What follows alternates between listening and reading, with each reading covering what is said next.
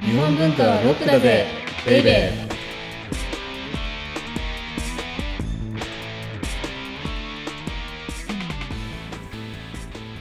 こんにちは先入観に支配された女サッチーですこんにちは姿勢の日本文化愛好家セバスチャン高木です本放送をもってはい2023年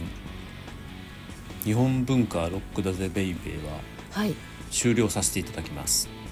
ええ2023年ねあはいはい なるほどでしょはいそうです まさかあだって次やろうって言ったのに12月29日だもんねそうですねなので今回ははい前回予告した通りはいテーマありませんはいもうもしかしたら来年からそうなるかもしれないよねあー雑談うんあでもこの前のあの神保町の話うんうのん雑談会も結構最後まで聞いてくださる方が多くてあれねはいたまにだからいいのよあなるほどたま多分ねあの、はい僕とサッチーみたいなはい別に何でもない普通の人たちがはい雑談するのをはいずーっとやってたら誰も聞かないでしょこれ 確かにい聞くやいやいやいやちょっときついなーってなっちゃいそうですねうんちょっときついし痛いしはい価値もないし三内だよこれもう 三内ななんか音聞いてたいなぐらいの役に当たってるかもしれません けどなんかあのね、はいああのそこがラジオとポッドキャストの大きな違いであーはいうんうんうんラジオは BGM になるはい BGM のために聞いている人が多いです、はいそうですねですけど、ポッドキャストははい、はい、何かを得るために聞いてる人が多いうーんうんうんうんだからこの番組で言うとはい日本文化少し興味あるけどはいなんか難しそうだなっていう人がうんもしかしたらこういうふうに変なこと言ってるからはいあのいつもとは違った感じで日本文化のことを教えてくれるかもしれないなと思ってはい聞く人が多い。なるほどだけど前回宣言した通りはい日本文化は難しいはいで難しいからこそ面白い。うーんだから難しいものをはいその難しさを無視してはい分かりやすく表面的に解説するっていうのははいもうやめようってうんうんうんうんうんですけどい難しいよというのを認めた上ではい難しいことを知ろうようんっていう風な提案をしてはいその難しいことを少しずつ解きほぐしていくっていうことはできるんじゃないかおーでもこれねはいあの実は今年のはね半ばぐらいからそうなり始めてたんですよもうえそうですかどういうことでえすかだって一つのことについてもしかしたら去年からもしかしたらずっとそうなってたかもだって最初はねはい最初はですよあの、はいま浮るっ世き絵りの台本台本めちゃめちゃ作って はい浮世絵での超歴史コンパクトにはい浮世絵の歴史を2回とか1回でやっちゃうとかね、はいはい、そうですね「くみくみブラザーズ」とかやってましたねでも、は松尾芭蕉ぐらいから考えてみてくださいよ そうですね考えてみてくださいよ何回やるのってぐらい例えば場所は4シリーズやったりカエルのねはいが池に飛び込んだ句だけをずっとやったりとか、はいそうですねでもあれすると少なくともあの句に込められた秘密みたいなものは分かりりますよね。そうですね確かにでそうするとあの句の読み解きを他の句にも導入するっていうことができますよねきっと。ああ応用できるとそうそうそうそうはいんんんん確かあにとあと奥の細道だってダイジェスト的にトントンってやっていけばそれすごい楽じゃないそうですねでもそうじゃないんだと。なるほどあと元織宣長乗り長もそうですねなんかだから変わってきてたんです実は。そうですね確かに「古今和歌集」もなんかやっぱりもうここでおしまいですってなりつつもその後やっぱり何回かそうなのお話しさせていただいたりしてますもんね大体はい始めた頃はさはい「古今和歌集」のことなんてやるって思わなかったよね。思わなかったですあの僕もはい「和楽」っていう日本文化を扱う雑誌とウェブメディア20年ぐらいやりましたけど、はい正直はい古今和歌集のこと軽く見てました。あそうなんですかえー、って平安貴族たちがさなん か恋とか自然の歌読んだの選手集めただけでしょみたいに思ってたあーのではいですけどはいはい当番組のはいまああのおさせていただくするにあたってはい結局何やっても古今和歌集なんですよね。なんか全ての道は古今和歌集に通ずっていうやつですね多分ねはい全ての道は古今和歌集に通ずるんだけどはいその奥には「万葉集」がまだ潜んでるそんうそですようねそうそうそうそう私もちょっと気になって ますうんそうなんですよ。だからはい現時点ではそう思ってるけどあの今の日本文化の流れを大きく決定したのははい紀貫之の「古今和歌集」の彼女はいだと思います。はいあとはこれだけ日本の文学って女性が活躍するっていう道も切り開いたのもはい紀貫之のはい「土佐日記」だと思います。ああなるほど奏で物語書いちゃううーん確かにしかも日記と言いながら日記じゃないうん日記文気学文学ってやつですねはいでこの2つのことがなければ日本文化の今の形ってほぼほぼ全く違うものになってたと思うんです、うんそうんの中国文化のうんはい模倣うんうんうんで終わってたかもしれない、はいはいだけど前回ご紹介したようにこれだけ日本文化がうんこのハイパーコンテクストになったのってはい一方では中国文化の模倣文化はいでそこから派生したうん奏でひらがなですよねはいうんあとひらがなをベースにした和歌うんそそこが2つが大きく分かれていくんだけどまた複雑にまたこれまた絡み合ってはいだからそう考えるとはい日本文化の姿って面白いよねなんかすごいリミックスじゃないですけどあーリミックスですはいもうありとあらゆるものが複雑に絡んでるのうんではいだから最近能を見に行ってもはい以前とは違う楽しみ方ができるようになって、おそうですかはえい例えばほら野々宮さああそうですねはい野々宮ですよ野々宮あの「源氏物語の」六条の宮住んどころのはいあれねえっ、と当光源氏がはい別れるシーンはいがあるんですけどもそれをモデルにしたはい能の舞台ですよね野々宮はいそうですねそれがあんなことになってるって思わないじゃない確かに「源氏物語」のそこのシーンっていうのを知らないままうん見てる見たら多分ちょっと全然わかんないいや全然わかんないよ なんで同じような動きした人がはい延々とはいわけのわかんないことやってるので終わっちゃうけどそれをはいあこれが有限なんだっていう言葉一括りにしてはい今までは見過ごしたってたわけうんでうすんうんそうですねはいはいそれはでもわからないの当然だよねと思って、うんでもあの確か「源氏物語」の回のはい名シーン名場面集っていうのをやっ、はいい、きなりそうで名す場面集っていうのをやったと思うんですけれども、はいそうすると光源氏がはいあの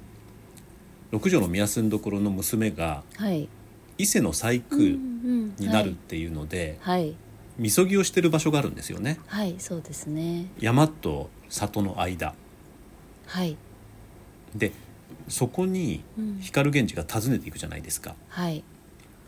そうするともう最初の描写がはい秋の描写なんですよねそうですねで虫の声が聞こえたりとか、はいはい秋の草がわさわさしていて、うんうんうんそこにこうなんか踏み入れていくみたいなこう、はいそこの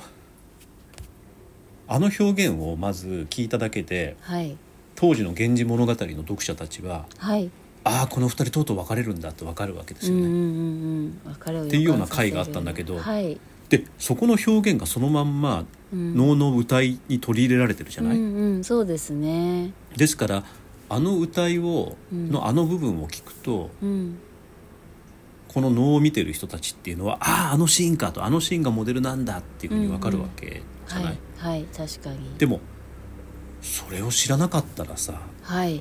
あの野々宮ってあれだけシテ型であるとか、まあ、あうのん全ての林型も全員があの舞台一つのために、まあ、打ち込んでる、うんその全てを我々無駄にしてたうん何にも分からなかっそうでたすねはいでそれが面白いでも面白くてつまり能ってはい、一方的に演者がうん、観客に向かってやってるだけじゃないってことじゃんうーん相互に我々そうそうそうそう我々がはいある程度のこの、まあ、下調べじゃないですけど知識を持ってはいで「源氏物語」のことを読んで、まあはいせめてあの場面だけ読んでうんでそれで能を見ることによってうんこの鑑賞者が今度は演者に向かってわーっというふうなエネルギーをぶつけるんですよね。うんうんうんうんだからあのそれってでもさ後に、はいそうなるとお茶の文化にも発展していくわけでしょうんえそうなんですかだってはいお茶ってはいお茶出してもらって飲むだけじゃないじゃん、あまあ確かにそうですね軸にもいろいろだって亭主とテーマがあった客りとの、結はい局結局は相互作用が魅力なわけでしょはいはいなるあほのど割となんか全てにおいてそういうあのなのであはいでそうやって相互作用によって合意形成がされていってはいでそれがまた新しいちょあの文化につながっていくああなるほどはいうんうんだから歌もそうなんじゃないあー例えば、はいヨーロッパの詩みたいにですよはい詩人が詩をバーンと読んではいそれを観客が楽しむうんうんうんうんわけじゃいないんですよ、まあだってそうです歌よってコミュニケーションだからコミュそうですよねう「ん返し」って出てきますもんね、そうそうそうそうの人が読んだものに対して誰かがで反応返すでししょてるはいでそのやり取りを見た後世の人たちがまた違うやり取りをして、うんうんまた違うやり取りをしてだってそれでもってしてこう例えば「八重むぐら」っていうものだけで、はいはい八重むむぐら軍の歌ができてくるわけ、確かにそうですねうん確かでに月なんかもそうですよね、あー月は本当そうですよね、うん、だんだん増えていくのあうのん直線和歌集を書き写してると。なんかだんだんこの組み合わせ増えてきたんだなっていうのを書き写してるとすごいわかりますねそうそなんうか袖とつゆとかでしょはいです最初は袖ってはい涙がないと成立してなかったんです歌、うんうんうんうんうんそれってなぜかというと袖と涙がそんなにくっついてなかったからはいうんでもそのうちに袖しか出てこなくなるのね、うんうんうんうん歌の中にはいそれなぜかなぜかというともう袖って言っただけで涙セットになってるかもうそこに内包されていっちゃうんですねらそうそうそうそう、んうん、だからそうすると一つの言葉にはい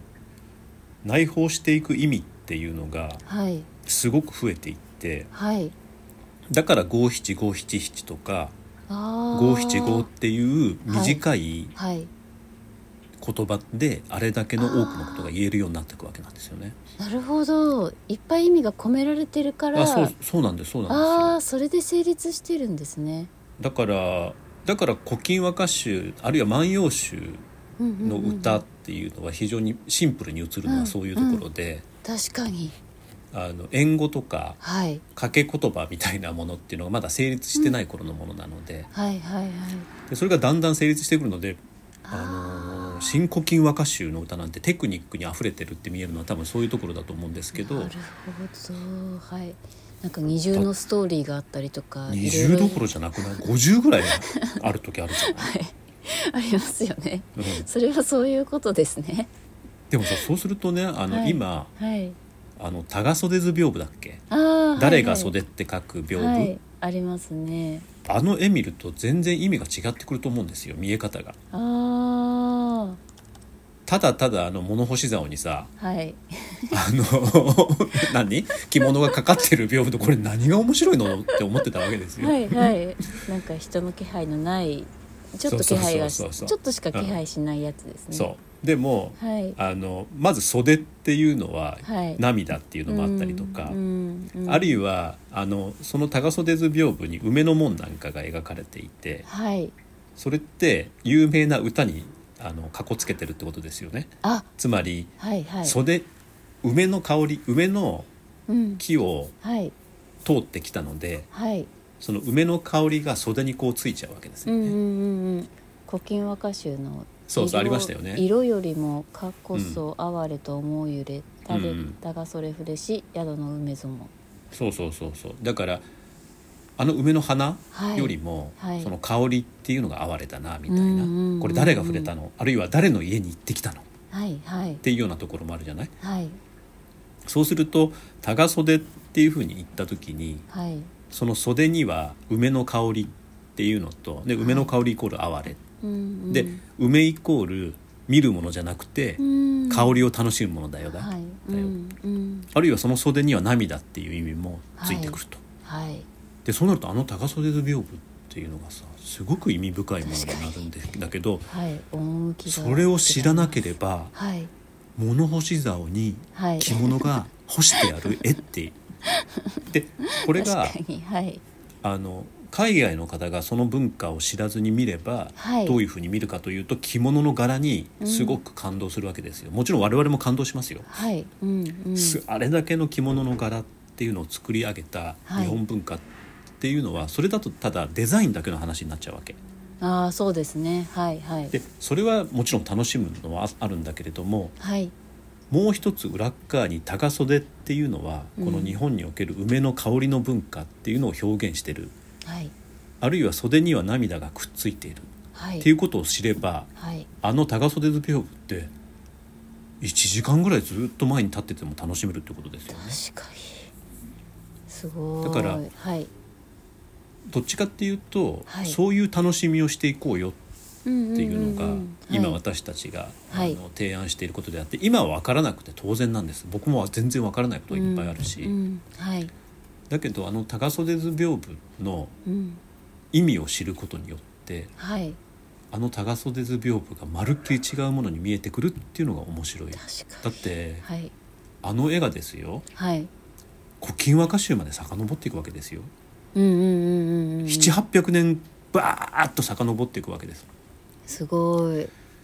であの絵が成立するためには何百年もの間はい「あの袖と梅袖と涙」っていう歌が繰り返し繰り返しちょっとずつ違う風にずらしながら歌を読んできたわけでしょ。はいそうですねでその結果みんなが袖といえばうんはい梅、うんうんうん梅といえば香りを楽しむ、うんうんあるいは袖といえば涙に濡れるから、うんやっぱり干さなくちゃいけないみたういんな、う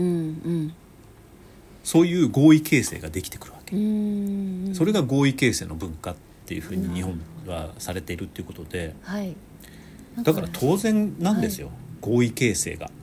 うんうんうんそれがもうベースにあるってことですねだからよく日本人はね、はい意見をはっきり言わないとか、はい誰かがきちんと決めないとか言いますけど、うんうんしょうがないのそういう文化だからずーっとそういうふうにやってきたんだから だから、そうですねはいこれはっきり言うとはい政治もそうしてほしいんですああいきなり年末なんか物申すになりましたけどはいはいしっかりね合意形成してほしいんですよああ談合してはいはいなぜかというなるほとどそれが日本文化だから、なるほどだけどそういう今は文化ですはい談合しないのうんうんきちんと合意形成もしないままうんうんうんうんなんか中途半端なトップダウンみたいなことやるのではいこうなっちゃうわけでなるほど本来、はい日本の政治っていうのは官僚の方がうんうんうん全部合意形成して、はいありとあらゆることを詰めてうんやってたわけなんです。なるほどはいうんうんそれとあの平安の貴族たちがはい歌を読んではい合意形成してきたのと一緒なんです、うんうんうんうん仕組みは本当はそうだとそうへえそれなのにもう中途半端にさそういうのばっかり導入してるか らあのこうなっちゃうわけなんですよねな。るほどなんか話戻すとなんか、はい、あ話戻したね。あすいません日本文化に。はいいやなん話か戻してください今話聞いてて面白いなと思ったのは、高袖も最初はふーんになってでちょっと知るとまた違う見え方になって、うんうんさらにまた知っそうですてよねまたどんどん違う見え方になってって何回も楽しめるの面白いですね。そうですよね確かにね、あの自分のこのはい、割と理解度に応じあてそうですそうです。楽しむレイヤーが違ってくるからあそうそうそう何重にも重なった構造だからできることだなとな思っのて、でね、はいあの海外の方のようにはい、何にも入れずに楽しむっていうことはありはありなんですけれどうんうも、んうんうん、それを言い訳にしてそこで止まっちゃうっていうのはもったいないっていう話、そうですねその奥にたくさん何層もそうなのお楽しみが詰まってるっていうことですねお。楽しみが詰まってるっていうことなんです よだからはい、山をねあーはい眺めて楽しむのか登って楽しむのかの違いなんですよなるほど眺めても楽しいけどはい登ると違う楽しみが出てくるわけなんですそうですね植物でとか登らないと見えない景色がが必ずあるわけなんですああすごいいい例えですねそれわかりやすいです わかりやすいですありがとうございます いやなんかすごいいいなと思ってだからはいあの共に山に登る日本文化あはい前回は共に日本文化というはい広大な海へこぎ出しましょうって言いましたけど、はい今回ははい日本文化という素晴らしい山に共に登りましょうと、海と山ですねはい、はいということです。はい日本文化はロックだぜベイベー